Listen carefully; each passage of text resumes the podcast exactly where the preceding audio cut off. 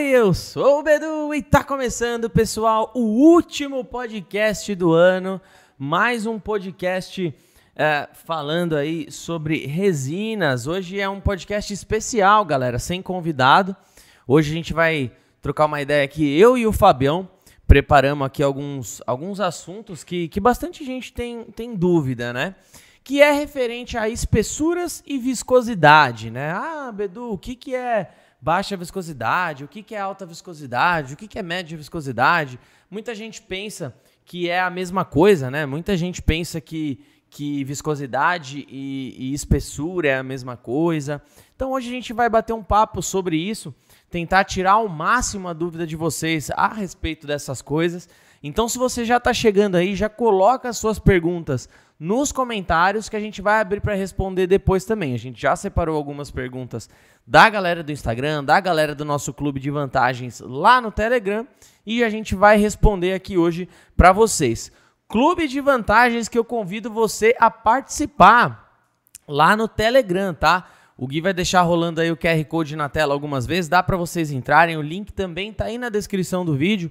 O nosso clube de vantagens é um canal no Telegram que a gente disponibiliza diversas informações lá desde cupons de desconto especiais, então tem cupons realmente bem recheados. A galera recentemente lá ganhou brinde de 4.008, para você ter uma ideia, 200, o kit de 286 gramas. A galera ganha brinde de pigmento toda hora, ganha acesso a vídeos hum. é, é, de forma antecipada, curso, é, desconto em cursos. Já estamos em mais de 1.500 pessoas lá no nosso clube de vantagens, então convido você a participar, ser uma delas Participe. também. Tenho certeza que você vai curtir estar lá, porque são. É, é, vocês sempre vão ter. Lá vocês sempre vão ter é, preferência, né? Então, por exemplo, toda vez que eu for trazer alguma coisa nova, é sempre lá que eu posto primeiro. Aí depois vem no Instagram, depois vem no YouTube. Então, entra lá que eu garanto que você gente, vai curtir. A gente está falando do clube de vantagens da, da Redilize já tem um tempão. Sim. Aí o que, que acontece? Eu, tô, eu faço parte. Aí eu vejo a galera entrando lá no grupo de vantagens e aparece um cupom de desconto bem legal. Aí o cara fala: Pô, mas eu comprei na semana passada. Será que eu não consigo usar? Então aproveita agora, é, né? Aí o cara fica chorando. Não dá, né? Igual você comprar uma passagem de avião antecipado com aquele, aquela promoção, não adianta chorar depois que você que passou aquela oportunidade. Exatamente. Mas entra para você não ser o chorão que eu vou ficar olhando depois lá, olhando falando. tá vendo? Devia tá ter vendo? entrado antes. Devia ter entrado antes. Mas assim, não é cupomzinho normal, não, gente. É cupom é. de 25%, 30% que estão disponibilizando. A matriz aqui está disponibilizando para a gente jogar lá, para poder divulgar. Uhum. Enfim, entra lá. E outra coisa que eu quero divulgar aqui para vocês, galera, também tá aqui na descrição. O nosso canal que a gente criou chama Resin Resin Masters. Uau. Resin Masters. É um canal onde a gente vai levar o conteúdo de forma global, digamos assim. A gente está jogando ali o conteúdo, os melhores conteúdos aqui do nosso canal e outros conteúdos exclusivos também. A gente está jogando lá com títulos, tags, tudo em inglês, né? Então a ideia é jogar todo o conteúdo que está lá, jogar pro, pro, fora, né? Para os Estados Unidos, para todos os outros países que têm a língua inglesa como, como primeira língua aí, né? Como língua principal.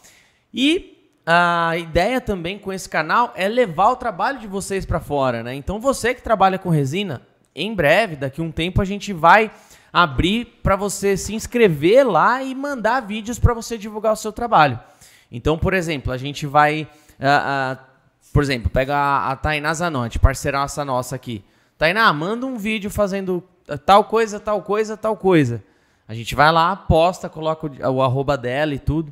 A ideia é divulgar vocês e fazer um canal que a gente mostre os nossos artesãos, porque tem gente boa é, é no mundo das resinas, uhum. é aqui no Brasil também.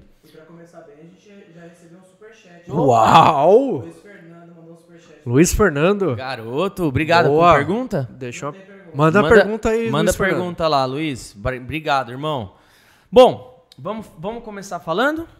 Bora, vou, né? Inclusive, Fabião, vou apresentar aqui hoje de é. forma exclusiva Põe aí, musiquinha de exclusiva. Tchararã, yeah! Sempre pegando no pulo, né? Hoje eu vou apresentar de é. forma exclusiva, galera.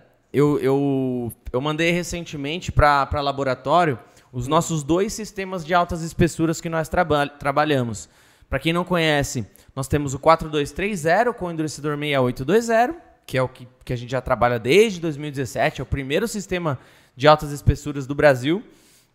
E recentemente nós lançamos um sistema para maiores espessuras ainda, que é a resina epóxi 8000 e o endurecedor 2300. É a resina epóxi para altas espessuras Plus. Então eu levei ele para laboratório os dois para a gente poder fazer ensaios lado a lado. E aí eu vou apresentar para vocês hoje aí quais foram os resultados desses ensaios. Nem o Fábio sabe ainda quais Não sei ainda. quais- ele viu só uma, um, dos, um dos testes. Uma foto, Mandei para ele no tá WhatsApp ótimo. uma foto.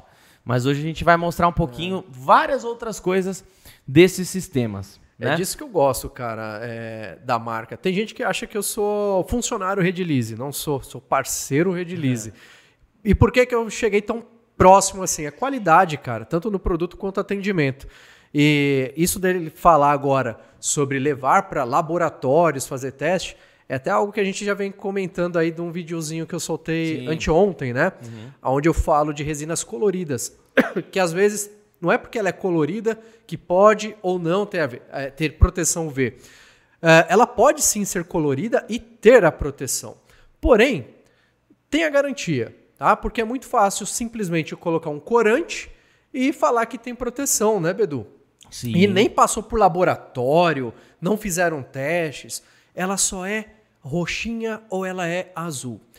Pode ser, mas tem que ter os aditivos. Então, se você olhando, você não sabe se tem ou não. Então você tem que pedir um laudo, porque você não quer pagar por aquilo que não tem no produto, não é mesmo? Sem E dúvida. é isso que a Redilize faz, levar para laboratórios, atestar. É, assim, o laboratório, quando você trabalha em formulações de produtos, ele é muito importante para você ter um parâmetro. O que, que é um parâmetro? Quando você tem um boletim técnico, por exemplo, no boletim técnico lá fala cura da resina em tantos dias, porém em tantos dias a tantos graus, né?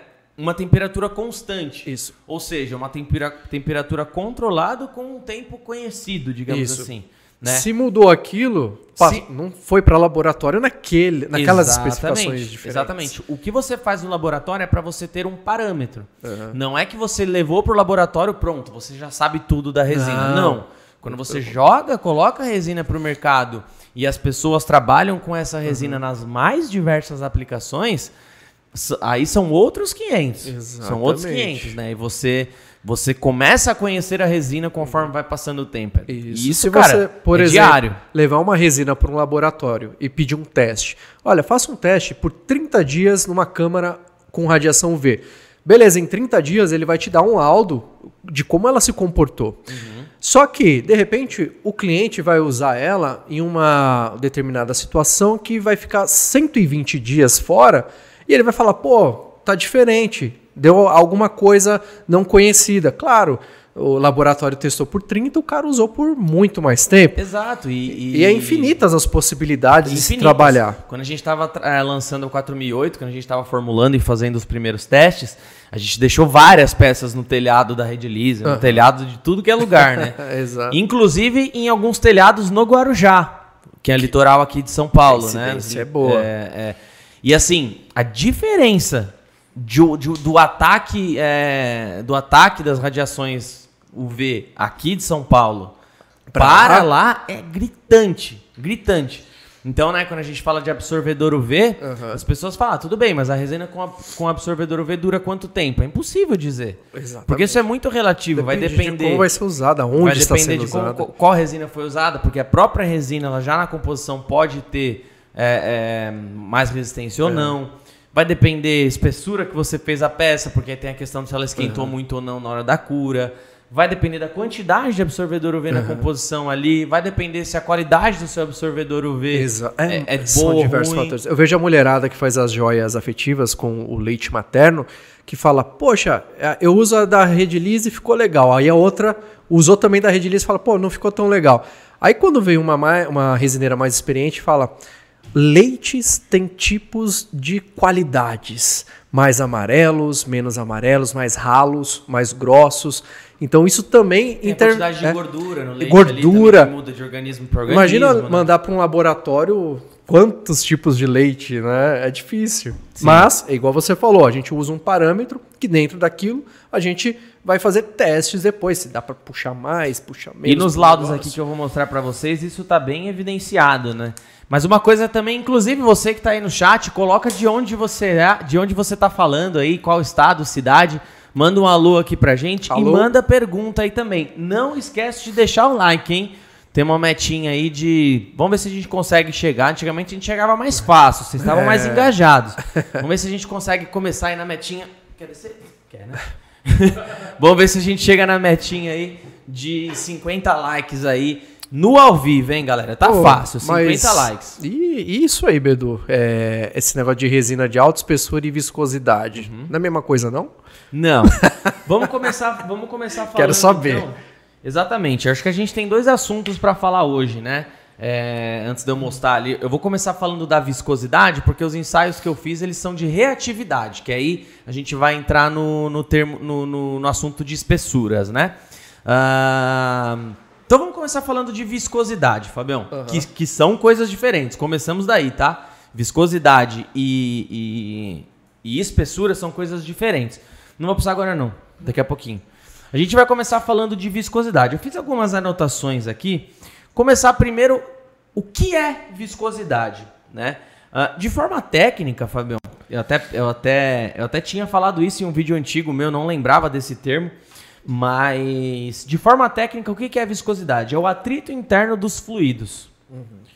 Que é basicamente, a gente, a gente vê a viscosidade muito em função de duas coisas. O, quão, o, o nível de escoamento daquele líquido. Aham. Então, se você coloca um líquido de forma vertical, na- tem uma parede aqui. Eu coloco o líquido aqui de forma vertical. O de baixa viscosidade ele vai escorrer mais fácil. E o de alta viscosidade vai escorrer mais devagar. Exato. Acho que esse é o primeiro ponto que a gente tem para identificar o que, que é viscosidade ou não. É, tem algum outro ponto que você queira. Não, basicamente isso mesmo. E, e se a gente. Antigamente isso me, me confundia um pouco. Aí eu faço as minhas, as minhas comparações simples, né? Poxa, temos aqui a água, super. é, ela é pouco viscosa, ela escorre bem. Vou jogar um pouquinho aqui. Pra quê, mano? É só pra. Olha lá, que bonito. E eu tenho aqui o álcool em gel. Qual que tá escorrendo mais? A Perfeito. água, né? Olha só. É, isso eu foi- tenho mais Foi dificuldade. um ótimo exemplo. Foi Parabéns. bom, né? Ah. Mas seca agora, pelo amor de Deus. né? Daqui zoar a pouquinho. Vai zoar madeira, mano. Isso é madeira? Isso aqui é. Não, mas ô, isso aqui é compensado, não é? Não, é por baixo. Isso daqui é um, só um revestimento. Pode ficar dias aqui que não vai passar. Se zoar, você compra outra? É, eu compro duas pra você dessa. então espero que zoe. Tá. Bom, ah, um mel é muito viscoso, cara. Se você tocar no mel, é até difícil de sair da mão. Uma graxa viscosa. Perfeito. Se você, se você tiver dúvida, uma coisa que todo mundo conhece também, não tem aquela frase quando o timão vai comer inseto, que ele fala viscoso, mas gostoso, porém gostoso? Então, é só você lembrar disso. Viscoso, mas gostoso. O que, que ele come? Ele come um negócio peguento, Pegajoso. meleca, pegajoso. Isso é viscosidade Lembra disso. alta. Exato. Perfeito. Exatamente. Viscosidade alta, mais grosso, mais puxado pro mel. Viscosidade baixa, mais líquido, mais puxado para água. né? Basicamente é isso na questão de viscosidade. Porém, pessoal, nós temos é, diversas outras coisas que a gente precisa. Tá com medo de, de ter que dar outra mesa, né? Você vai limpar, né? Não, não, não. Eu tô vendo aqui a Ariana. É? É. Olha, da cor do, dos móveis. É pra combinar, né? Foi, mano. que Não sei. A gente tem algumas coisas aí que a gente tem que, que, a gente tem que pontuar quando, quando a gente fala de viscosidade. Quando a gente estava lançando a 4002 e 4008, eu toquei nesse assunto diversas vezes que o que, que é? Vou, vou repetir mais uma vez. Toda vez a gente tem um sistema base, que vamos, vamos dizer que é o sistema 2001 com endurecedor 3154.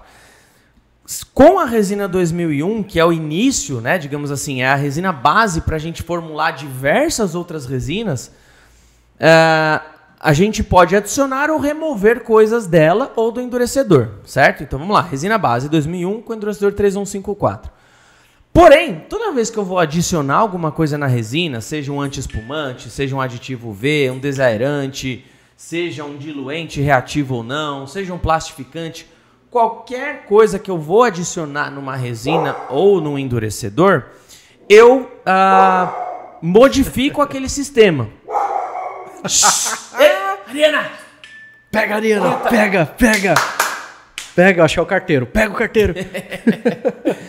Toda vez que eu vou adicionar ou remover do- daquele sistema, eu tenho a parte positiva, eu tenho algo que eu estou agregando naquele, naquele sistema e tenho algo que eu estou te perdendo naquele sistema, certo? Então, ah, por que, que eu estou querendo dizer isso? Qual que é a diferença de uma resina de alta, eh, de alta viscosidade, uma 2001, uma resina grossa, para uma resina de média ou de baixa viscosidade? nada mais é do que a resina com diluente reativo. Né? Diluente reativo e- usado em indústria. Não é, pelo amor de Deus, álcool de posto, tá? Pelo amor de Deus, não, não é nada que a gente consegue É. comprar fácil no extra, no supermercado. Ah, se fosse não. fácil assim. Não é. Né? Como mostra no YouTube, tá, gente? Exatamente. Diluente reativo em proporções adequadas, em procedimentos adequados, Feito pra isso. feito para isso, tem que tem, enfim, é um processo industrial. Mas falando muito grosseiramente, é a resina 2001 com diluente. Porém, pessoal, ah, um dos principais pontos que acontece quando você adiciona um diluente numa resina epóxi é que você modifica algumas duas principais características, três na verdade. A viscosidade, obviamente, você deixa aquele sistema mais líquido. Aham. Você aumenta o tempo de cura, então Sim. ela demora mais para Um curar. mais. Então, com certeza, você que já trabalhou com 2001 e 2004, por exemplo, já deve ter visto que ela demora mais para curar. 2004 demora mais para curar do Pra que 2001. mim é tranquilo. Eu vejo essa diferença. Existe uma Nem, mas assim, uma é, tem uma diferença. Mas pra mim, irrelevante. Meia hora a mais, tranquilo. Perfeito, mas demora mais. É, esse- mas demora, isso que muda, quero realmente. dizer. Muda. Então, viscosidade, tempo de trabalho, que você vai ter um tempo maior. Você também vai mudar na rigidez final do, do produto. Ou seja, uma resina mais diluída, ela tende a ser mais flexível também. E claro, resina de média viscosidade. Ela é um, ela é, ela é um meio termo entre os dois. né? Então tem a 2001, 2- 2025, né? a 2025 e a 2004. São esses três sistemas. Alta, média e baixa, baixa viscosidade. E ela, é, esses três pontos que você falou, de alta, média e baixa viscosidade, você pode converter também no- é, nisso que a gente está falando da dureza, né? Que é a de, de alta, espe alta espessura, não, eu já confundindo aqui. A de alta viscosidade tem uma dureza maior, né? A média, uma média dureza, de baixa, uma baixa dureza. Perfeito. E, é e não é só isso, você consegue fazer modificações no endurecedor também, né? Sim. Por isso que eu tô falando, você pode fazer. Quando você vai formular um novo sistema, você tem a opção de trabalhar na resina ou no endurecedor ou nos dois. Que foi o que a gente fez na 4002, por exemplo, em 4008, nós mexemos nos dois. Então, por exemplo, você quer um sistema mega rígido. Puta, preciso fazer uma equação das coisas aqui. Então, beleza, eu vou usar 2001, que não está diluída, então ela já vai ter uma, uma rigidez um pouco maior. E endurecedor, o que, que eu vou usar? Eu vou usar, por exemplo, o endurecedor 3131, que é um endurecedor de altíssima reatividade, ele seca muito rápido, tem uma altíssima resistência química e ele é bem rígido. Não é 100% transparente, ele é meio amareladinho. Você perde um ponto, ganha um ponto, perde outro ponto. Exatamente. Então, por que, que eu tô dizendo tudo isso? É para vocês entenderem que existem essas coisas. Não existe milagre. Então, assim, não existe aquele uh, milagre do, do cara, é minha resina faz tudo. Não existe, não existe isso. Tudo tem que ter um cuidado. Tudo tem que ter um cuidado, uma, uma equação das coisas. Então, se você perde de um lado, você ganha em outro, né? Você é, é meio aquilo, né? Descobre o pé e cobre a cabeça. é. Você tem que chegar Exato. no meio termo ali para entender qual é a, a necessidade. Boa. Por isso que a gente trabalha com diversos sistemas. Existem os mais coringas, que são 2001, 2004, 2025, mas tem sistemas mais específicos para cada tipo de E trabalho. quando é, o cliente não encontra na rede ou qualquer outra marca aquilo que ele procura, tem que ser desenvolvido, então, um, a- a- que chega ne- ne- nesse produto que ele pensa, é, tem que ser criado. Mas aí compensa para um pequeno artesão? Muitas vezes não. Aí o que vai compensar é se o cara é um industrial e precisa produzir em grande escala. Perfeito. A, a- grande dificuldade de você ter um. de você criar um sistema de. de ah, muito diferente é que a gente tem pouca. A gente tem pouco endurecedor, tipos de endurecedores aqui no Brasil. Se eu não me engano, existem só do. De resina, só tem uma fábrica no Brasil. De resina, uma fábrica. E de endurecedor, tem acho que duas fábricas no mundo inteiro. Então pensa, é muito difícil você ter uma variedade. E para você Uhum. ter uma, uma demanda de, de para você poder importar o endurecedor é muito difícil. Então foi, foi a principal dificuldade da resina de altas espessuras, que você teve que trazer um endurecedor de fora. Esse endurecedor, por exemplo, dessa nova resina, ele é importado também, por exemplo. Difícil, né, cara? Porque você pode trazer, É uma não é. aposta. E tem que trazer outro, não é? Exato, isso é uma aposta. É uma aposta, né? Você coloca o produto no mercado, é uma aposta, não tem o que fazer. Exato. Graças a Deus, a 4008, 4002, que também o endurecedor é importado, deu certo. Graças a Deus, a, a de altas espessuras também está caminhando para dar certo. Mas é, é complicado. Bom, e aí eu anotei alguns pontos aqui que esse aqui é bem para você anotar realmente, tá? Isso aqui é um corte, Gui, bem assim. Qual a diferença entre a resina epóxi de baixa e alta viscosidade? Eu vou elencar alguns pontos aqui e vou falar para vocês, ó, esse ponto aqui, a resina de alta viscosidade é, é assim e a de baixa viscosidade é assim. Beleza? Se você tiver mais algum ponto para adicionar, aí por favor você adiciona. O chat tá bombando aí que eu tô vendo você ou você tá conversando no Tão Acho que ele tá no bate-papo Aposto da UOL. zoando. Ah, mano. Deixa eu ver aqui. Eu- não, os caras. Ele ele quer, aparecer. Nossa, que Vitor imbecil, mano. Não, não vou ler. Noeg. Eu não vou, eu não vou ler o do, do Vitor, desculpa, gente. É o Vitão. Não, é, vou ler sim, vai. Vitão é o centro do universo. É, o Vitão é um cara que Vitão. trabalha com a gente, o cara mais besta do, da Rede Lise. Se você ligar na Rede Lise e falar com o Vitor Rodrigues, pode xingar, tá? Pode xingar, você é bobo, hein? Fala assim. Ô, Vitão. obrigado pelo superchat aí. Queria saber quando o Gui vai criar o canal dele no YouTube de pegadinhas, estilo João Kleber. Parabéns, galera. Sou fã do trabalho de vocês. Um abraço. Você vai criar um canal assim, Gui? De pegadinha? Então pega aqui. Bom, primeiro. galera, faça, vo- faça como faça o, o como o Vitão aí, como o Luiz, mandem as perguntas de vocês. Se vocês puderem mandar superchat, vai ser muito bem-vindo aí também. Beleza? De qualquer forma, manda as perguntas aí que daqui a pouquinho o Gui vai separando e respondendo com a gente. Tá chegando bastante gente aí ao vivo, deixa o like, tá bom? Tá bom. Bom, então vamos lá. Tic, tic. Corte. Qual que é o sinal a gente pode fazer quando for corte? Assim, ó. É, mas você não vai ver sempre, né? Não, nenhuma vez. Então. Faz a tesourinha. Faz assim, ó. Corte. Pô, mas aí é zoado, né? Ó, então, ó, vou fazer sempre assim, tá? Eu não vou ver, mano. Não, vou fazer sempre assim. Tá, Sempre assim. Faz assim, ó.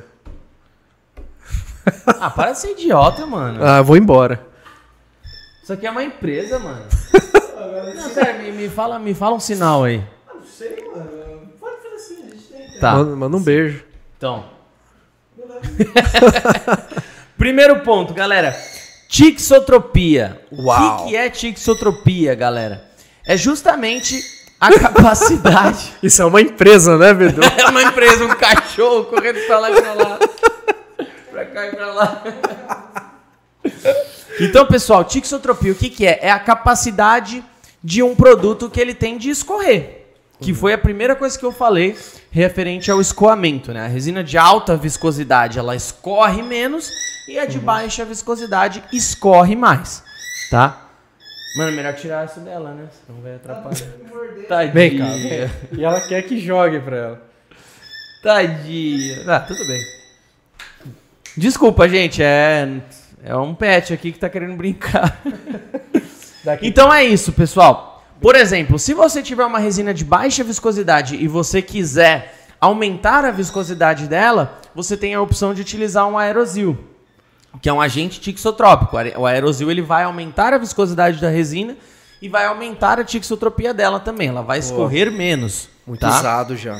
Demais. Sim, demais. na indústria é gigante. A gente é distribuidor, a Redis é distribuidor da maior fábrica do mundo de O aerosil, que é da Evonik, né? A- a- o aerosil nada mais é, assim, grosseiramente falando, que um pozinho ultramente leve, Muito né, leve, é. cara? Muito leve. Oi, meu amor, eu jogo pra Segundo você. ponto, pessoal, bolhas. Desculpa, pessoal, a falta de profissionalismo. A Ariana não entende que a gente tá no ao vivo. Bolhas. Ah, ah, o que, que são bolhas, tá, pessoal? Bolhas são é, ar, né? O que, que, que, é, o que, que é uma, garra- uma água com gás? É ar dentro da, da água, certo? Por isso que ela fica cheia de bolinhas. Não, tio, tadinha, mano. Daí, bolinha. Tadinha. Arranca o apito dela. Não, tadinha. Daqui a pouco, daqui a pouco. Não, jogar. Ficou com dó, mano. Tudo bem, daqui a pouco ela para. Ah, bolhas. O que, que são bolhas? São, Bolhas. é ar introduzido naquela mistura. Uma resina, a resina, gente, não gera bolha sozinha, tá? É, a bolha ela é motivo, ela é, ela é criada no processo, né, Exato, Fabião? no manuseio. Resina do not. Como é que você colocou aquela vez? Como que é? Reason not uh, cre- creating. Ó, não lembro. Eu não sei o que, resina. Bubbles. Resina not, eu não lembro o nome do single lá. Reason not create bubbles. Então as bolhas, pessoal, o que acontece? O ar que está introduzido ali, ah, se a resina for de alta viscosidade, ela vai ter um atrito interno maior, que é exatamente aquilo que a gente falou.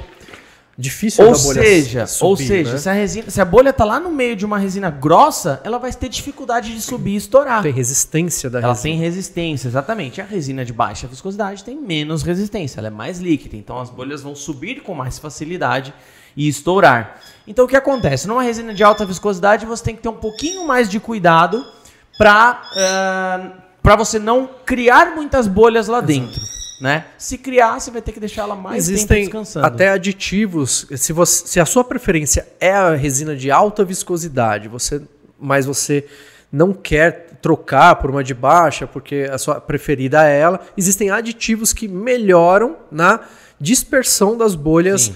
da- de uma resina de alta viscosidade. Mas tem que tomar cuidado que é aquilo que o Bedu falou. Você melhora um ponto e é, você pode piorar um outro ponto. Porque se você exagerar demais no aditivo, pode ser que sua resina fique turva, né, fique ali com manchas. Então tem que tomar ah, certos cuidados. Perfeito, exatamente. Bom, então já falamos de tixotropia, de bolhas. Outra, outro ponto bem interessante é para quem faz realmente trabalhos com moldes com muitos detalhes. Ah, pensa num molde com muitos detalhes mesmo, né? Cara, aquele action figure ali que, que, cara, na, na capa dele tem uma dobrinha que faz assim, que tem um sombreado, que tem uma trava mecânica e não sei o que. Esculturas, cabelo, fios de Escul- cabelo. Exato, esculturas que têm muitos detalhes, normalmente você vai ter um pouco mais de, de qualidade no trabalho se você utilizar a resina de baixa viscosidade. Por quê? Resina mais líquida, ela vai ter mais facilidade de adentrar em todos os orifícios daquele molde. Madeira, principalmente. Por isso que eu dou preferência para as resinas de baixa viscosidade, para ela adentrar nos poros da madeira, frestinhas, porque isso vai ancorar ainda melhor a resina na madeira. Uhum. Perfeito. Outro ponto muito legal também, laminações com fibras. Então a gente está falando aqui não só de epóxi, tá, pessoal? A gente está falando de resina de alta e baixa viscosidade. Em geral. Nós temos resinas poliéster também de baixa e alta, baixa e alta viscosidade. Temos epóxi, poliéster, temos outros tipos também. Mas Acrílica vocês têm de, de visco, outras a nossa ela já é de, de alta viscosidade porque ela é pura, né? É, a tem gente muita resina pode acrílica diluir no, ela. É, tem muita resina verdade. acrílica no mercado que você pode diluir só 15%, por exemplo, Aham. né? E, e inclusive até um problema que a gente sofre bastante na loja da Vila Guilherme. A galera vem querer comprar resina acrílica lá e por mais que você fale, ó, a minha resina ela é totalmente pura, por isso é esse preço. Ah, não, mas eu prefiro comprar ali a- aquela, Vem aquela um que- leite, né? aquela que já tem, é 90% água e É, e o cara ainda quer diluir mais É. ainda, né? Então, assim, a nossa resina é totalmente pura, então ela é mais grossinha. Aham. Dá pra você diluir até três partes de água pra uma parte de resina nela, por Eu causa uso- da resina acrílica. Eu adoro ela. É. Eu uso tanto ela pura, mesmo, que dá pra usar ela pura, ela vai formar um filme super resistente, quanto dá pra diluir, pra passar em parede, a, a, a alvenaria puxa essa água com resina acrílica, cara, fica impermeável a sua parede. Perfeito. É, então a gente estava falando de laminações com fibras, né? Sejam elas fibras é, de, de vidro, fibra aramidra, carbono, véu de fibra de vidro, qualquer tipo de, de, de material de reforço, né? Dentro dos compósitos. Por exemplo, tem muita. aplicação que você tem a obrigatoriedade de fazer uma aplicação vertical no mundo dos compostos, onde você precisa realmente laminar de forma Aham. vertical. Obviamente, voltando, se a gente precisar trabalhar de forma vertical, a gente precisa trabalhar com uma resina mais viscosa. Então, para laminações, de uma forma geral, é isso. Cura, que nem aquilo que a gente estava falando também. A cura de uma resina epóxi é, de, de, de, de alta viscosidade, ela é mais rápida e mais reativa do que uma resina de baixa viscosidade. Exato. Isso é um ponto também. Rigidez, dureza, né? Tem algumas formas ali de você medir a dureza em, em laboratórios. Uma delas é a Barcol, né? Que é a, acho que é a mais utilizada é, por ser mais barata também ali o processo e tal. Mas tem a Barcol. Uma resina de alta viscosidade ela vai se tornar um pouco mais rígida de forma geral e uma de baixa viscosidade um pouco mais flexível. Resistência térmica também. Nós temos dois principais, é, dois principais é, é, métodos de análise para ver a, a resistência térmica. Tem o, a, a- ponto TG, que é o que a gente fez na, na análise que eu vou mostrar hoje, e tem também o de deflexão térmica. A resina de baixa viscosidade vai ter um pouco menos de resistência térmica, ou seja, ela vai deformar um pouco mais rápido. Conforme você vai subindo a temperatura, ela vai deformar um pouquinho antes ali do que uma resina de alta viscosidade, por exemplo. Sim. Então é aquilo que a gente falou. Ah, cara, eu, eu quero usar resina de baixa viscosidade porque ela eu vou ter menos problemas com bolhas. Beleza. Mas lembre-se que você vai ter esses outros pontos também que você perdeu conforme você diluiu a resina padrão. Tá? E aí, cara, quando a gente fala em, em trabalhos, eu vou até pedir pro Fábio listar aqui alguns, alguns que ele lembra de cabeça. Mas, por exemplo, adesivos. Adesivos que usam epóxi como componente, né? É legal ser de alta viscosidade. Por quê? Por exemplo, quando você vai pressionar duas, dois substratos ali, você não pode que ele, você não, você precisa que ele não escorra tanto para os lados ali. Claro que o de alta viscosidade vai ser melhor. Cola, fazer uma Para cola. madeira, para selar madeira, como o Fábio falou, tem gente que prefere usar o de baixa viscosidade, tem gente que prefere usar o de alta, mas é muito relativo isso também. Para porcelanato líquido, por exemplo, baixa viscosidade com certeza é melhor. Aham. Fala outros aí. Há trabalhos em, em altas espessuras, como esse, por exemplo, a resina precisa ter um tempo eh, maior para que as bolhas possam subir com maior facilidade, né?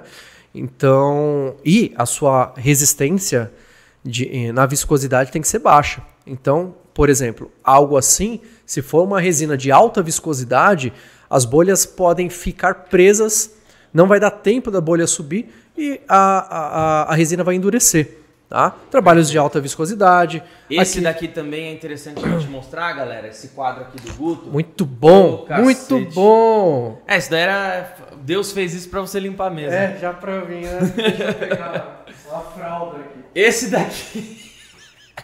Uma fralda. Esse daqui, pessoal, é um trabalho de efeito mar feito pelo Guto. Esse ou aquele que tá na parede que vocês sempre veem aqui no podcast. Eles. Normalmente a galera prefere trabalhar com alta viscosidade.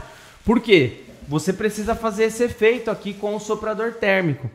E normalmente, pelo que eu vejo, não é que não dá. Tem muita gente que trabalha também com de baixa. Aham. Mas pelo que eu vejo, tem mais facilidade. Os principais nomes aí, o Guto, a, a Lu Rodrigues, o próprio Serjão.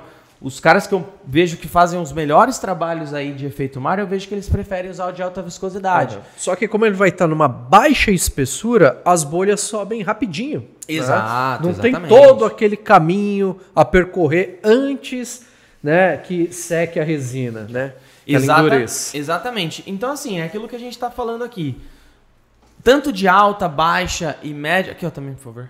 De alta, baixa e média viscosidade, você meio que consegue fazer todos os mesmos trabalhos.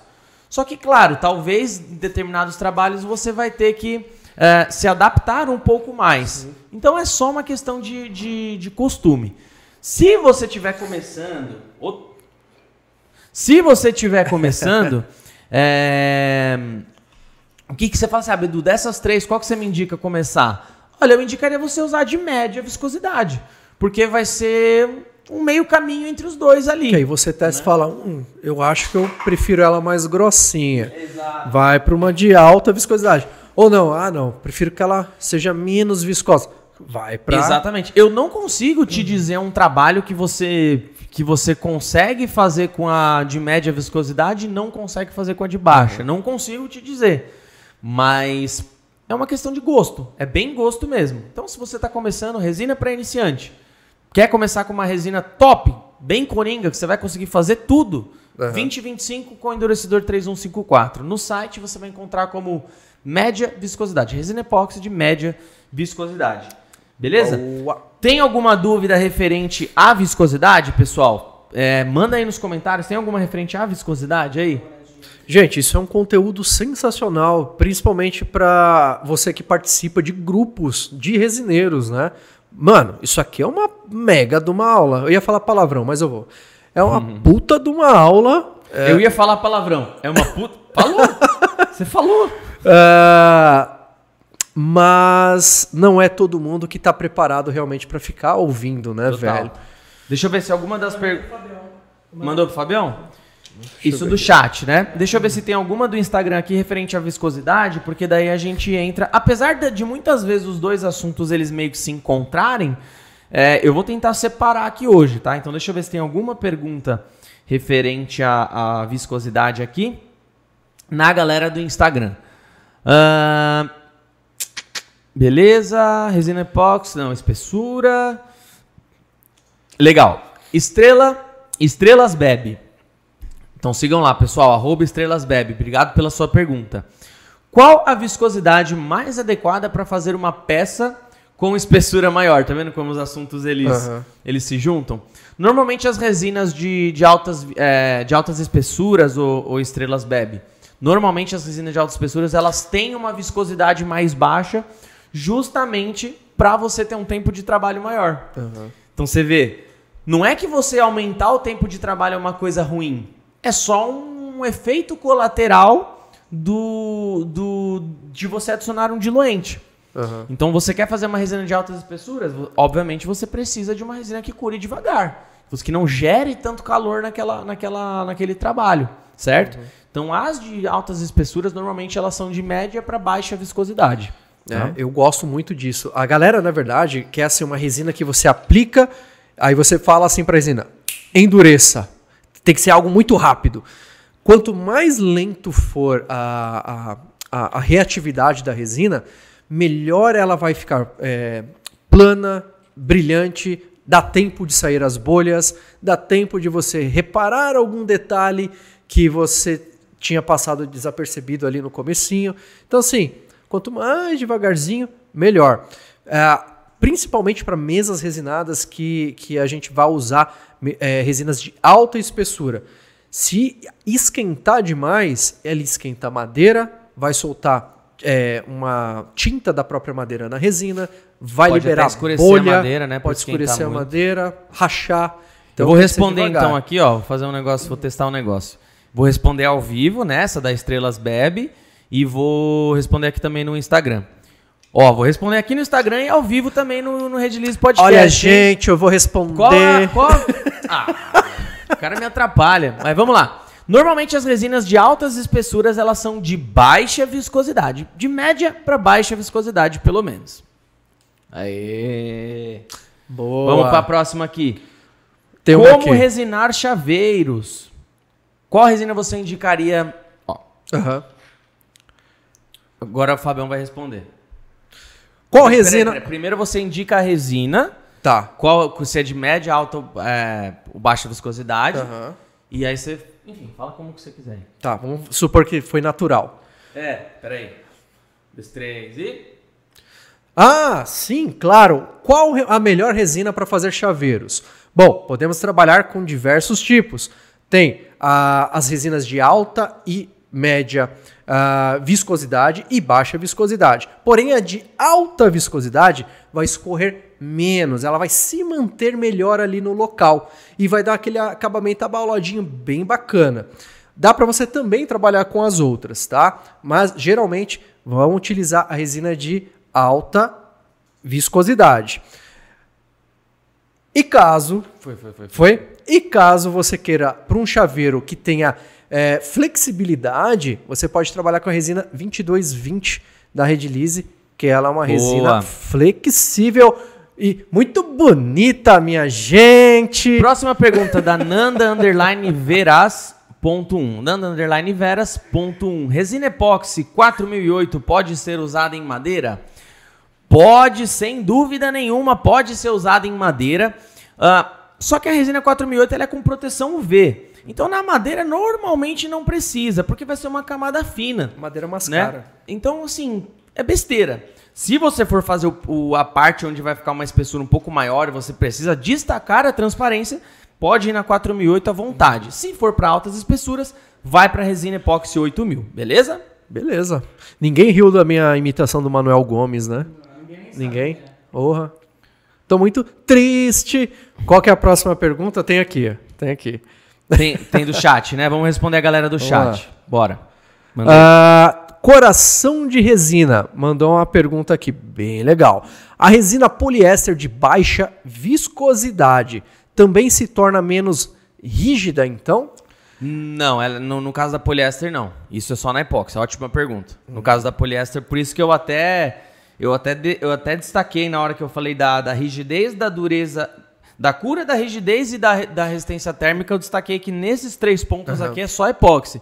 Mas ótimo você É, perguntar ponto- isso que É, porque ela pensa o seguinte: é, no caso de uma queda da resina, né? A peça pode é, quebrar mais fácil, quebrar menos fácil. É que no caso da poliéster, o que faz ela ficar mais diluída é o monômero de estireno. Só que o monômero de estireno ele seca na Totalmente composição. volátil, ele desaparece. Ele desaparece. O diluente, como o próprio nome já diz, ele é diluente reativo. Ele reage junto. Então ele, come, ele faz parte da composição, entendeu? Exato, exato. Tem mais alguma aí? Tem, tem, tem. Referente à viscosidade? Vamos lá. Eu vou ler, vamos Deixa o lá. like, vamos chegar em 50 likes, hein? Maria Bora. Cristina Leonardo. Ela pergunta o seguinte: para encapsular um buquê de noiva em cubo, qual a viscosidade ideal? Tá, eu vejo muitas resineiras Putz. fazendo esses buquês. Um, um cuidado que tem que ter demais é você primeiro dar uma boa selada nesse buquê, porque qualquer resina vai ter um, um processo ali de, de li- liberação de calor. Mesmo a de baixa reatividade, mesmo a de alta reatividade. Porém, uma de baixa reatividade, a gente pode já falar sobre a resina 8000, tá? Que ela é menos viscosa, ela vai de- adentrar melhor por, por detalhes ali, curvas. E ela tem. É é uma resina nova, vou até perguntar para o Bedu, para o meu conhecimento também. É o que? 20% menos reatividade, liberação de calor? Então, ela. Eu vou falar isso daqui a pouco. Tá. Porque. é, Até ontem eu sempre falei de 30% a 36%, que eram todos os primeiros testes que eu fiz. Menos reativa do que a 4230. Com os testes laboratoriais que chegaram para mim ontem, essa, essa, essa diferença é um pouco menor. Show. Porque são muitas variáveis. A gente vai falar sobre isso, mas a resina nova 8000, hoje dá para falar que ela, ela varia em reatividade 20 a 36% menos do que a 4230. Sensacional, porque eu vi muita. E ela sabe disso, com certeza. Que você põe a resina ali e ela vai esquentar, a flor começa a soltar bolha Sim. pra caramba, cara. Tem vários processos, né, para fazer esses buquês. Eu vejo que a Arte em Sementes tem, tem bastante trabalho com, com essa galera dos buquês. Então eu diria para vocês é, procurarem. Tem o curso dela lá na plataforma da Multieduc, www.multieduc.com.br. Inclusive coloca o cupom de desconto aí que tá passando aí na tela para você ganhar um descontinho. Ahn, e também a, é, a Eu e Arte, a Priscila e o. Ângelo da Eu e Arte, eles fazem trabalhos bem legais com essa galera dos buquês. A Eu e Arte, ela costuma indicar 4231. Não sei porquê, ela tem ali o processo dela, que ela indica. Enfim, isso é muito relativo. Cada um se, se, se... É como se fosse uma receita. Você acaba fazendo a sua receita e se adequa melhor. Tem gente que faz um, um arroz de um tipo, Exato. coloca a receita ali, o toque especial dela, e tem gente que faz É, de outro eu tipo. faço muitas essas comparações do Né? tipo o boleiro que usa a farinha de uma marca, a, sei lá, Exato. Dona Benta. Porque acontece aquilo com aquela marca, É, o outro aí a- uma outra pessoa usa também a mesma marca Dona Benta. Faz um trabalho legal com aquele bolo ali, só que ambos têm características diferentes. Total, tem ali, o seu né? DNA ali. né? É, tem o seu DNA. É a forma de preparo que é diferente com o mesmo produto. Perfeito, exatamente. Ah, tá, tá, tá. Tá, tá, tá, tá, tô nervoso, tô passando Qual deixa, mal. qual deixa. Ó, ótimo. Qual deixa o brilho na peça? Qual deixa o brilho melhor na peça? Na peça resina mais viscosa ou menos viscosa, tá? Legal, ótima pergunta. Arroba WK Bela Resina. Em termos de brilho, o, o WK, as duas são muito parecidas, tá? Você não encontra diferenças muito grandes nessa questão da diluição, em termos de brilho. O brilho, ele vai muito do, do procedimento mesmo, né?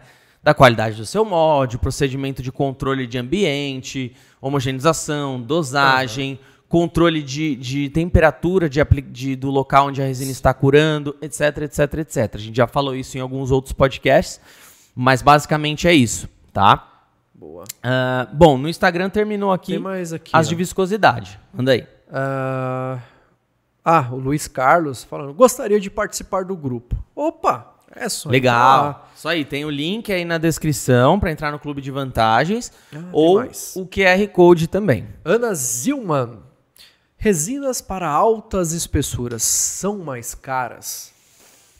Normalmente sim. Normalmente sim. Essa nova resina que a gente lançou, ela é mais barata do que a 4230. A gente conseguiu lançar ela com um preço mais, mais em conta aí. Mas de uma forma geral, ela é um pouco mais cara sim, principalmente pela disponibilidade do endurecedor que eu comentei para vocês. A resina é tranquilo, porque como eu comentei, a gente parte de uma resina 2001 e a gente formula ela. O problema é o endurecedor. O problema é endurecedor que, como esse, por exemplo, a gente teve que importar. E você imagina, de importação, meu amigo, taxa, imposto, é complicado. Então, isso encarece um pouco mais, tá bom? Tá bom. Ah, tem uma do, do Clube de Vantagens aqui. A Gina Peçanha falou aqui. Bom dia, uma dúvida. Tem algum vídeo falando sobre aplicação de resina epóxi no vidro? Obrigado desde já. Não lembro se tem vídeo falando disso. Mas a resina que a gente indica para isso é a resina epóxi 2007. Na sua composição, ela tem um aditivo de aderência, tá? Então, no vidro, ela vai ter, em, em superfícies mais lisas, ela vai ter uma qualidade, uma facilidade, um poder de adesão maior. E também, normalmente, a galera faz naqueles vidros jateados, né? Que eles cri- ele cria uma, uma ranhura ali e aí você consegue ter uma aderência melhor. Se for uma aplicação aonde não vai ter tanta, tanto impacto, alguma coisa mais decorativa, dá pra você trabalhar com a 2001, com a 2004 mesmo. Eu vejo muito a Lu Rodrigues, por exemplo, fazendo aqueles espelhos, assim, que ela faz um efeito com, com a resina. Só que assim, o espelho você vai deixar na parede e não vai encostar, né? É, não tem Então não tem problema. Não tem torção, não tem Exatamente. Agora, se você quiser uma aderência mais é, potente, trabalha com a 2007. nada. Boa. Beleza? Pega uma pra mim que tô falando pra caramba, por favor. Do real. A Ana Lu mandou uma pergunta aqui, não é, não é relacionada à umidade. Só que ela ficou triste de não responder. Fala aí, pode falar. Controlei a umidade com luz para fisioterapia em 44%, deu blushing. Mesmo assim, o que posso fazer na 4008? Controlei o quê? Fala de novo. Controlei a umidade com luz para fisioterapia em 44%. Para fisioterapia? O que é? Algum tipo de luz que. É que eu não sei. Nada de fisioterapia. É uma luz que controla a umidade, é isso? Eu acho que sim. É. Calor e umidade. Ô, ô Ana Lu, o, não é só a, a umidade, tá? O blushing.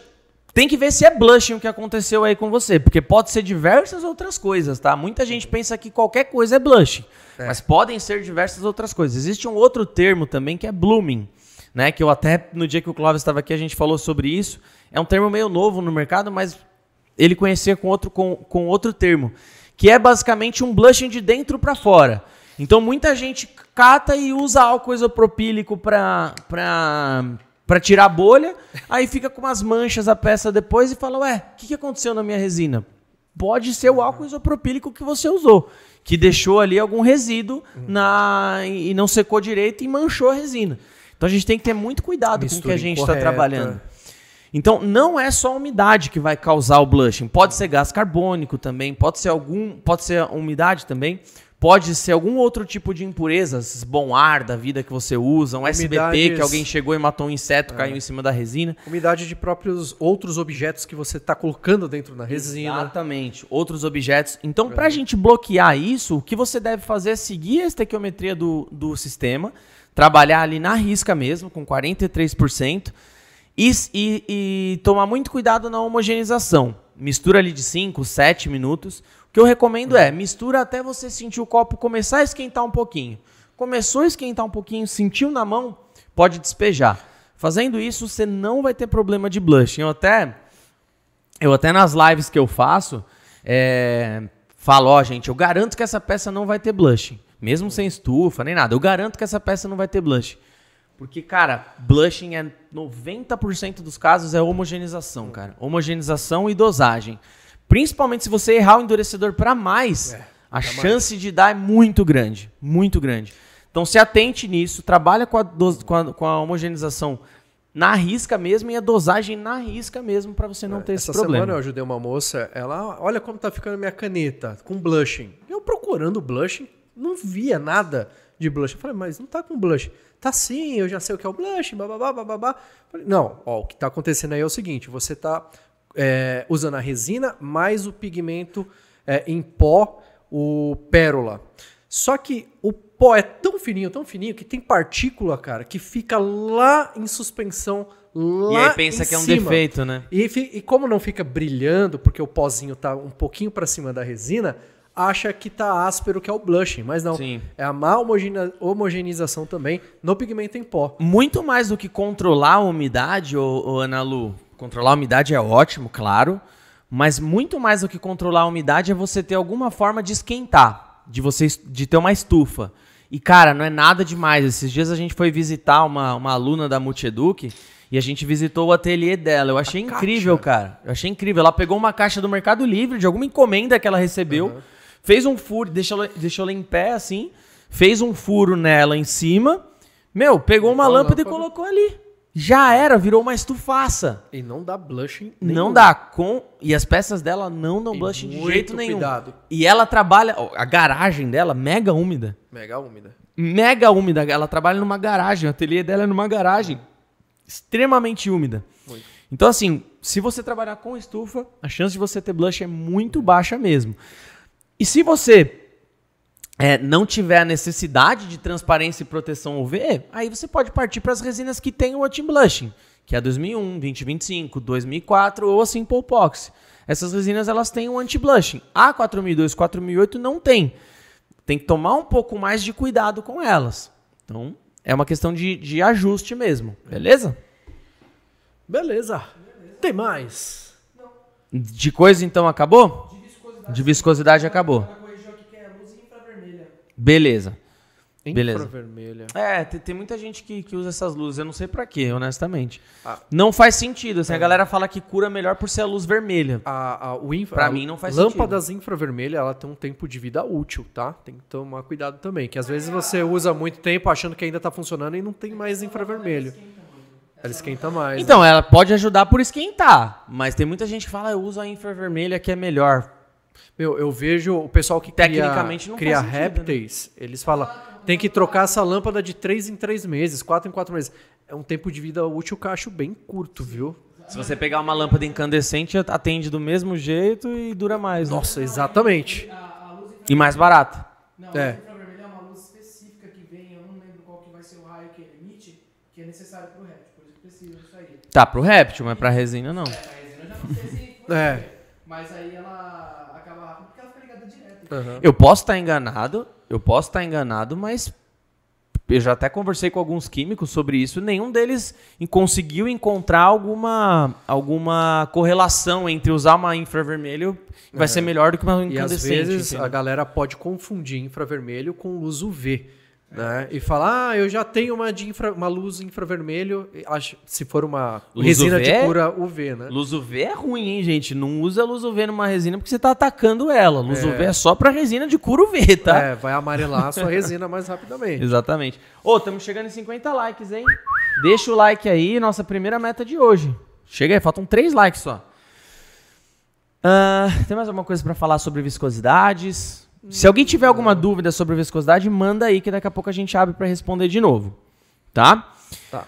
Vamos falar então, pessoal, agora sobre espessuras. Para quem não conhece, nós acabamos de lançar uma resina, que é a resina epóxi 8000 para altas espessuras plus, com endurecedor 2300. Então, se você for lá no site, vai lá em epóxi e coloca lá para altas espessuras, você já vai cair nela e na 4230, que são as resinas que nós temos para altas espessuras. É, o que, que é, o que, que diz se uma resina ela é para altas espessuras ou não? É a sua, principalmente a sua reatividade. Ah, Bedu, o que, que é reatividade? Reatividade é o quanto a resina vai esquentar, o quanto de calor ela, vai gerar na sua, na, sua, na sua aplicação, na sua cura. Né? O tanto de energia que ela está Liberando. liberando na sua cura. Então, por exemplo, tem muita gente que fica muito nessa de, nossa, qual que é o limite de espessura que eu posso fazer nessa resina? Qual que é o limite? Qual que é o limite? Qual que é o limite? Até uma vez o, o Guto, logo quando ele, do Guia da Resina Epox, um beijo se você estiver assistindo, ele fez uma pergunta uma vez, logo quando ele começou a trabalhar com resina, que, que ele não entrava na cabeça dele. Eu expliquei certinho, depois ele, caramba, velho, faz todo sentido. Porque não é uma um cálculo exato, não é assim, putz, a resina 2004 eu só consigo fazer até um centímetro. Não. Esse termo ele começou a ser criado por conta das, das river tables, das mesas resinadas, né? Que era de alta e baixa espessura. Mas, por exemplo, tem até um exemplo que o Fábio deu uma vez que eu acho muito bom.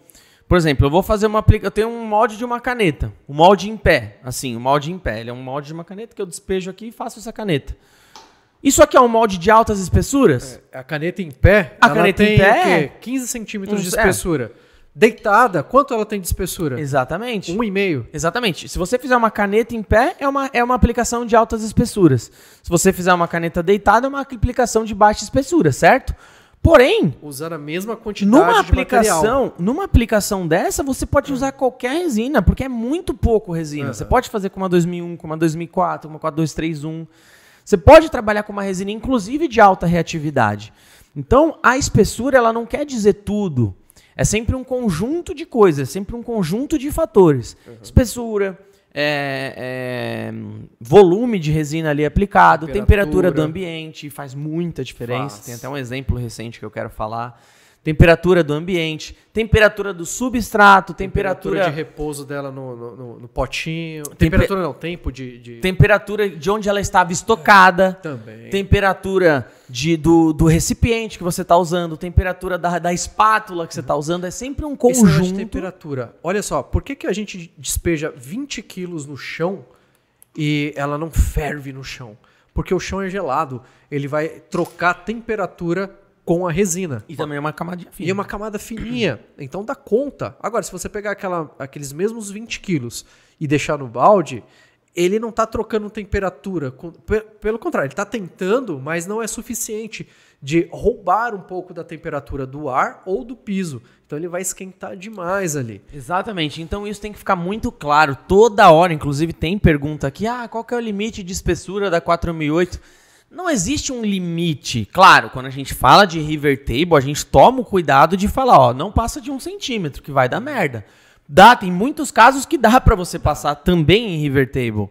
Mas por isso que eu indico você conhecer a resina antes, entender como que ela funciona, trabalhar um pouco, trabalhar em coisas menores, vai aumentando gradativamente. Porque o que acontece, o exemplo que eu tava falando do Guto, tem um vídeo do Kaká em que o Kaká ele encapsula aqui no canal um carrinho da Hot Wheels. E aí, beleza, ele colocou o carrinho lá no molde, pá, jogou a resina em cima, encapsulou, tal, ficou muito lindo. E aí o Guto mandou esse vídeo pra mim, ele falou: "Caramba, como que ele usou a resina 2004 aqui, ó? Incrível, Olha a né? espessura dessa aplicação. Tinha, sei lá, uns volume, 3 centímetros É. ali de espessura, 2,5, 3 baixo centímetros. volume. Aí eu falei, mano, mas é óbvio isso, cara. Olha o tantinho de resina que ele colocou. É muito pouco resina que está reagindo. Então, se você tem uma espessura é, grande, porém com um volume de resina baixa, e volta o exemplo da caneta, não tem problema. Não tem problema, dá para você usar uma resina de alta reatividade. Vai ter casos que você vai errar nessa sua análise, nesse feeling? Vai, né? Vai ter casos que você, puta, eu acho que dá para usar uma resina de alta reatividade aqui. Aí Quando você foi ver, aplicou, não deu. putz, eu vou usar uma de baixa, uma de, de, de baixa reatividade aqui.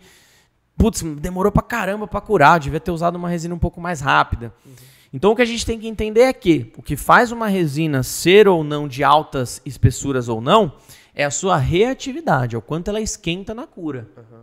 E Deu, ficou claro, será? eu acho que sim. E, Pra você que não sabe nada de resina, Gui, ficou claro? Tô zoando. e assim, às vezes você tá usando objetos ali que você quer eternizar, você não pode ter uma resina com uma isotermia muito elevada para não danificar aquele objeto. E às vezes até a cor você vai, vai mudar. Você coloca ali, por exemplo, sei lá, um azul na resina e acabou colocando resina em, em uma grande quantidade, vai esquentar tanto que ela vai ficar esverdeada. 50 likes. Ué! Será que a gente consegue bater oitentinha? 80? Mariana, Se bater 80 likes, você tira a camisa. eu tiro a camisa. Então fechou. Se Vai bater lá. 80 likes, o Fábio vai tirar a camisa hoje, hein? Já deixa a sua, já deixa a sua, o seu like aí agora. Chama a vovó Chama a vovó. pra dar, dar like. Terror das vovó, Fabião. É. É, só chega pra aí que printar e ficar já me já tem Fabião depois. sem camisa. Não esqueça de mandar mensagem no chat aí, tá? Fala de onde você tá falando, que cidade e estado você tá falando. A gente quer ouvir vocês aí, beleza? E deixa o like. Bom, ah, você quer falar sobre essa aplicação aí? É, cara, aqui eu uso resina de alta ou baixa viscosidade? Ou viscosidade não, Espessura. espessura. Ah, vai depender de diversos fatores, né? Se o objeto aqui dentro não vai soltar bolha, eu posso é, trabalhar com uma, com uma de baixa, cara. É, esse objeto aí, você vê que ele é um volume. Mas em ele é um camadas. Ele é um volume. É, pra fazer de uma vez um objeto desse. Concentrado. É bem concentrado, né? Ele é e é alto. concentrado. A gente E tá alto. a gente tá falando aqui de um, de um negócio, lá, uns 10 centímetros de altura. Aham.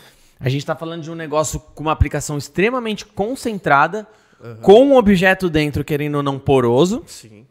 Então você não pode fazer com que a resina esquente muito. Mude as Então, características nesse caso objeto. tem que ser uma de baixa reatividade, ou seja, de altas espessuras. Aham.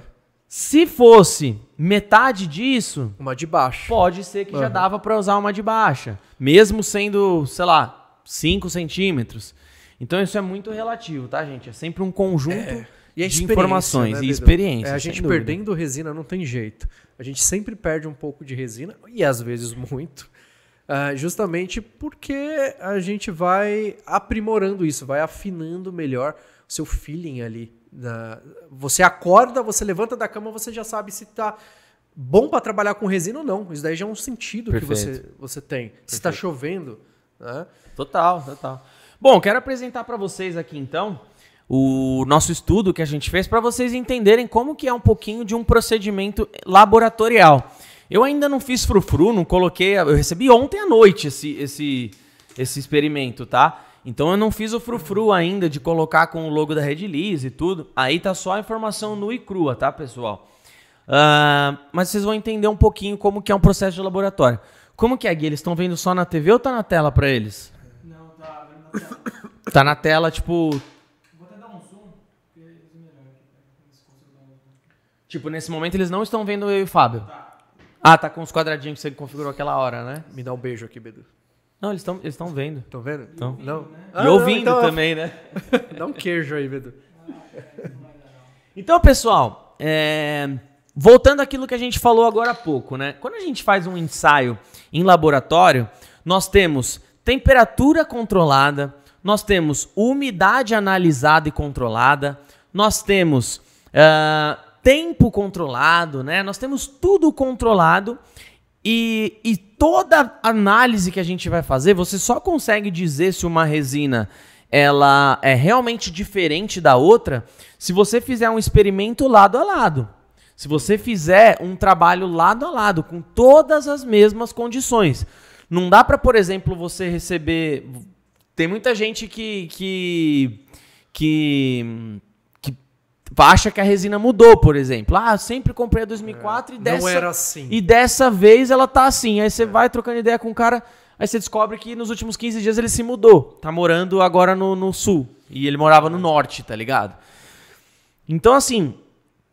É, o, no laboratório a gente tem tudo isso controlado. Mas, de novo, quando vai para o consumidor, nós temos todas as variáveis possíveis. Todas, todas. Desde temperatura, é, materiais que a pessoa usou, umidade do local. Se a pessoa mora na cidade ou no campo, o gás carbônico é totalmente diferente, né? Por conta da poluição. Cara, e N, N, N fatores que podem corrigir, tá? Então o teste que a gente fez aqui, pessoal, vocês estão vendo que a gente tem as condições do laboratório e de forma proposital a gente deixou uma umidade alta para ver como que a resina ia reagir, como o sistema ia reagir. Temperatura do laboratório estava 26.7, tá? Essa temperatura também está um pouco mais alta do que o normal, 26 graus, quase 27 é uma temperatura alta, está calor, estava quente. E nós tivemos ali, ambas resinas nós fizemos a proporção estequiométrica certinha. Na resina 8000 é 30% e na resina 4230 é 18%. Beleza? Até aqui alguma dúvida? Beleza. Qual que foi o procedimento experimental?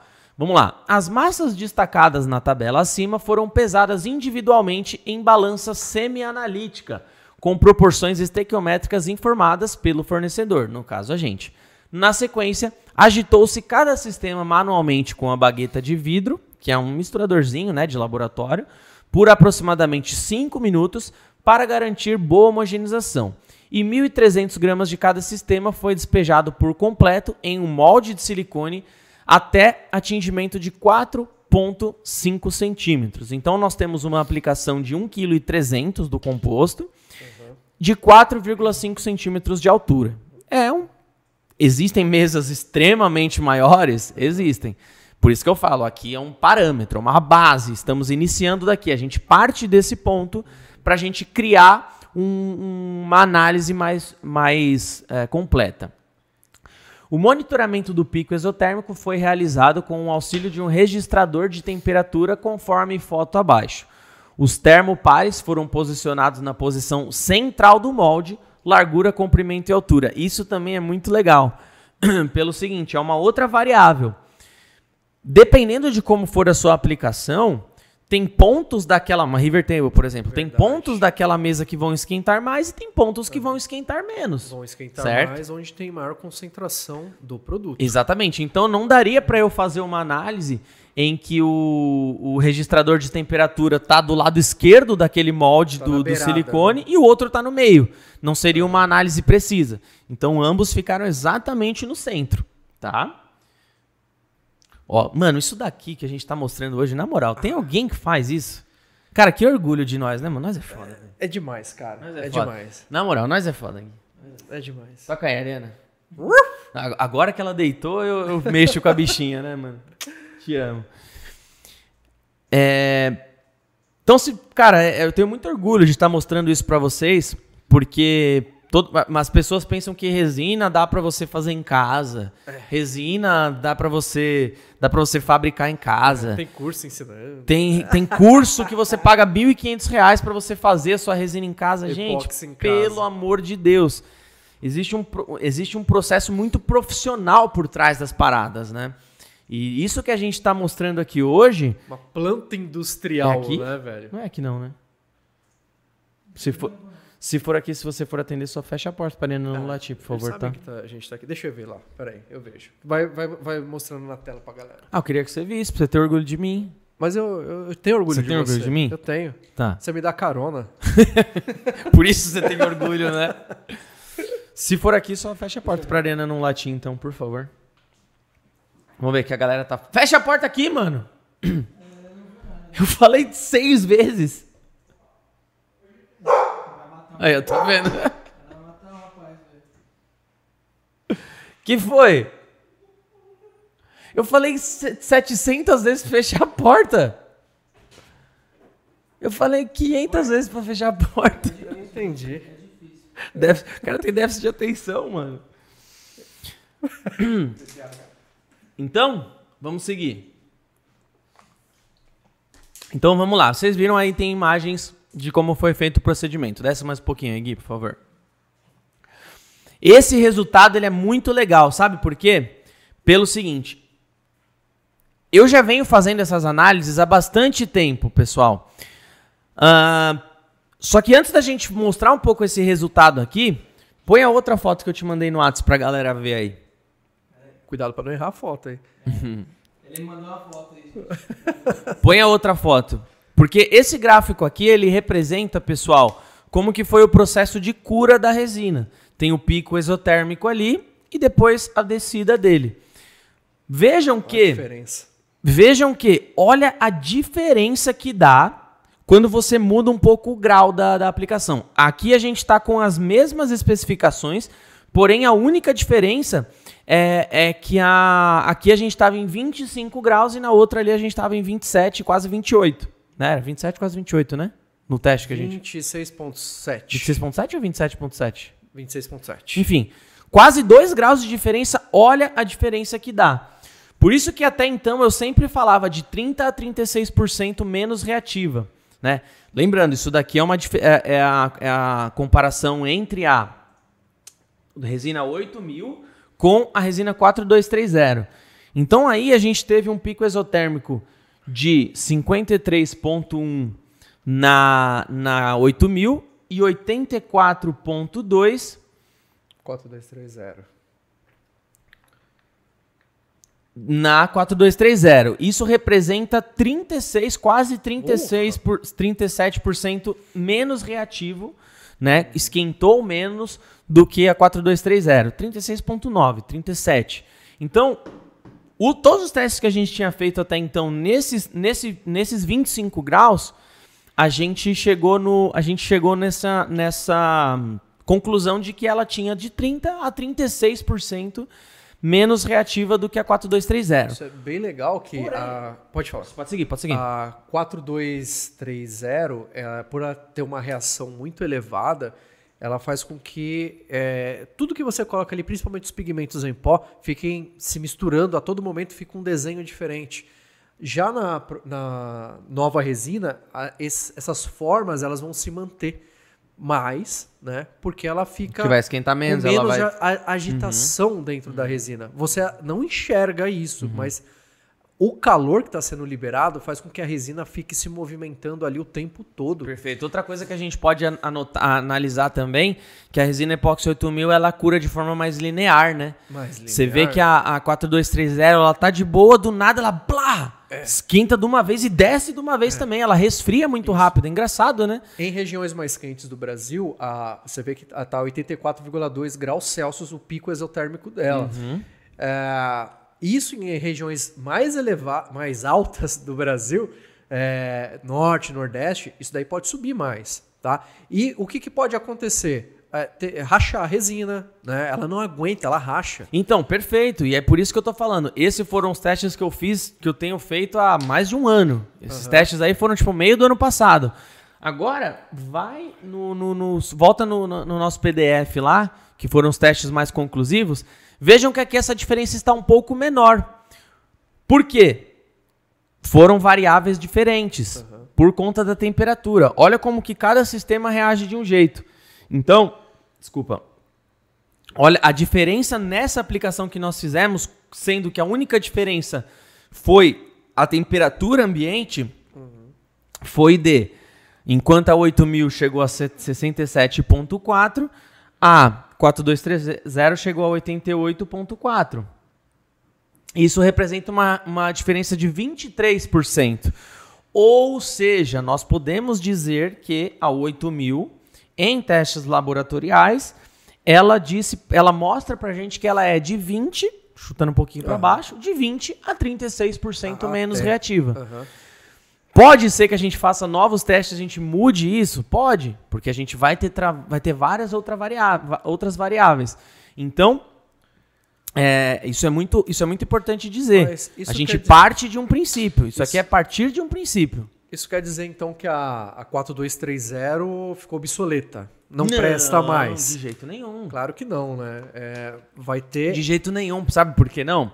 Por exemplo, a gente tá fazendo uma mesa lá no Gui Toledo agora, né? Em breve vai sair no canal do Gui Toledo lá uma mesa que a gente tá fazendo com a 8000. Só que a primeira camada ficou muito fina. Eu vi. Ficou muito fina, demorou pra caramba pra curar. Aham. Por Isso mais é que um tenha erro. sido uma resina de altas É. espessuras, demorou muito. É até um erro Nesse caso, galera. a 4230 teria sido mais indicada, entendeu? Às vezes a pessoa quer fazer uma aplicação em baixa espessura utilizando uma resina de alta. Ela até vai curar, mas ela vai levar muito mais tempo para curar porque ela precisa de volume, Exatamente. massa. Ela precisa entender que a pressão, a massa ali para ela começar a ter aquele start dela ali para ela endurecer. Exatamente. Exatamente. Então, é, a 4230 ela não fica obsoleta. A questão é, ela é um pouco mais cara, como a gente comentou, e para River Table, para River Table de uma forma geral, normalmente a 8000 vai, vai atender mais, principalmente se você for fazer uma camada mais grossa. Agora, ah, eu tô trabalhando ali em 3 centímetros, 2 centímetros e quero trabalhar com uma resina de baixa reatividade, pode ir na 4230 que você tá bem servido também. Temos outras, outras diferenças entre elas aqui. É, a principal delas, olha que interessante, Fabião. A pico exotérmico tá ali e o minutos até o pico. A 8000 demorou quase o dobro. Eu adoro isso. Quanto mais demorou lento, quase o dobro, não. Demorou melhor. mais do que o dobro pra, pra, chegar no pico. pra chegar no pico dela. Então ela é bem mais lenta, ela cura de forma bem mais linear. Por que o que eu pico gosto? tem uma diferença de 20 a 36%, só que ela demora mais do que a 4230 pra a gente isso. vai ter menos trabalho no acabamento final depois. Porque assim, a, a 4230, é, a- quando ela atinge o, o pico exotérmico dela, ela fica com a superfície meio que irregular e cria umas natinhas nela. Já a, a nova resina 8000, por ela ter um pico é, mais baixo e uma reatividade é, do, do, do início do endurecedor dela até ah, o endurecimento bem mais lento, cara, a superfície dela fica assim praticamente lisinha e retinha sozinha. Isso é uma outra coisa que a gente conseguiu corrigir também, ó. E e essa foi a foto que eu mandei pro Fabião. Desce mais um pouquinho. Parece um gelo, né? Desce mais um pouquinho. Esse, esse é o resultado da ima da- das imagens, Imagens. dela ali, né? Olha a 4230 como ela fica com acabamento pior. A 8000 a gente conseguiu melhorar muito. Claro, por ser uma resina de altas de alta de baixa reatividade, ela demora muito para curar. Mesmo a gente tendo melhorado o acabamento dela, ainda não é um acabamento igual a 2004, uma Mas já uma vai te 2001. ajudar demais. Mas já vai melhorar bastante, Porra. tá? Então a gente corrigiu bastante nesse ponto também. E olha que fizeram em- altas espessuras, obviamente, por ser uma resina de alta espessura.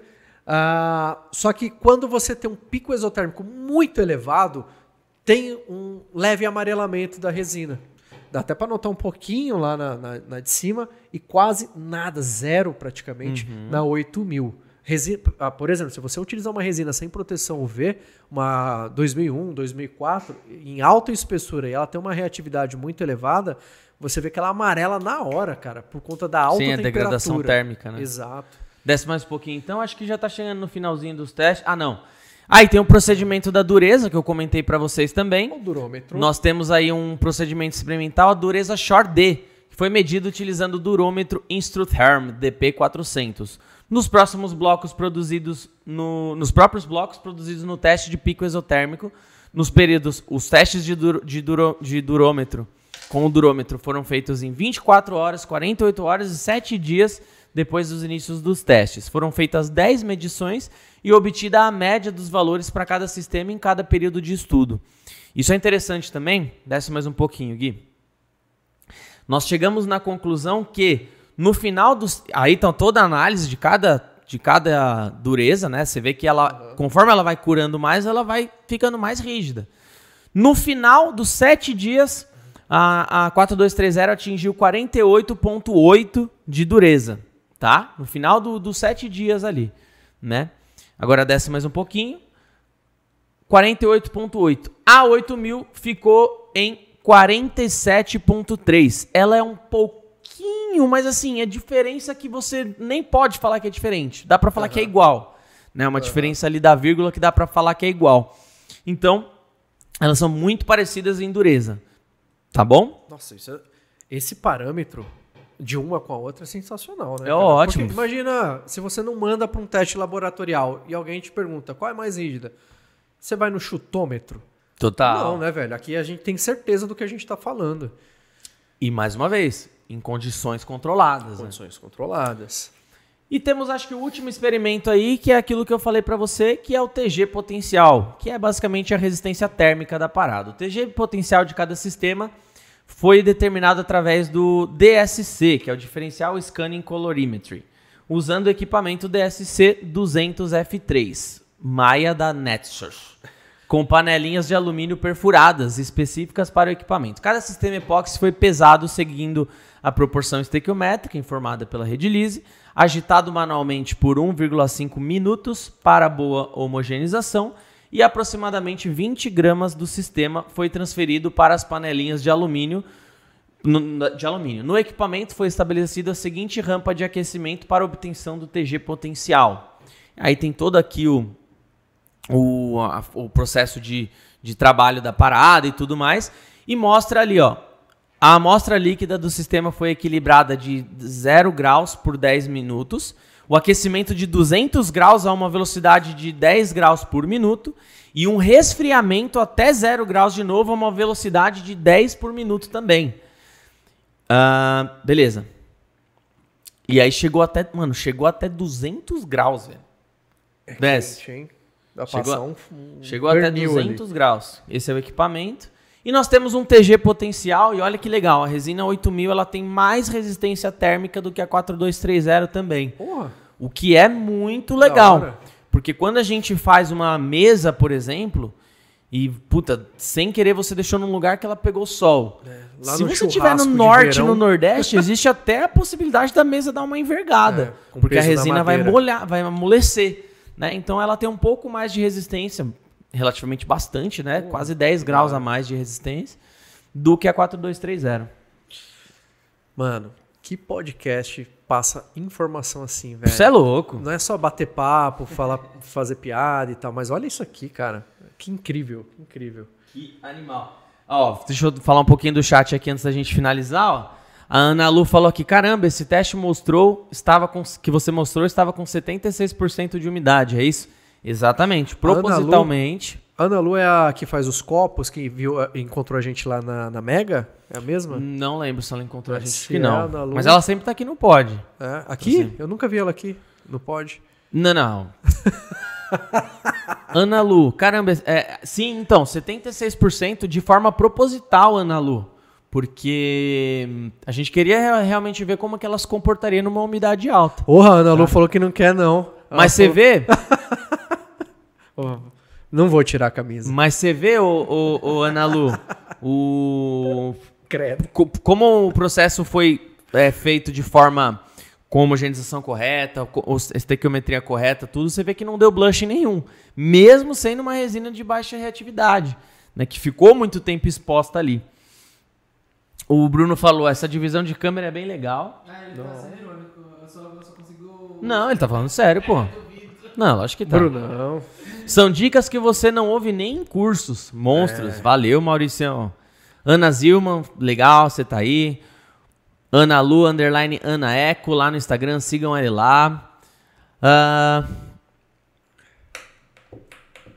ah, o Gui tá falando aqui umas coisas. Brilho com o quebra-bolhas fica fantástico. Sim, melhora É, bastante. Muito. Márcia. Cristina, obrigada. Vou testar a 8 mil. Show. Poxa, fiz duas perguntas e o Fábio passou batido, chateado. Faz aí de novo.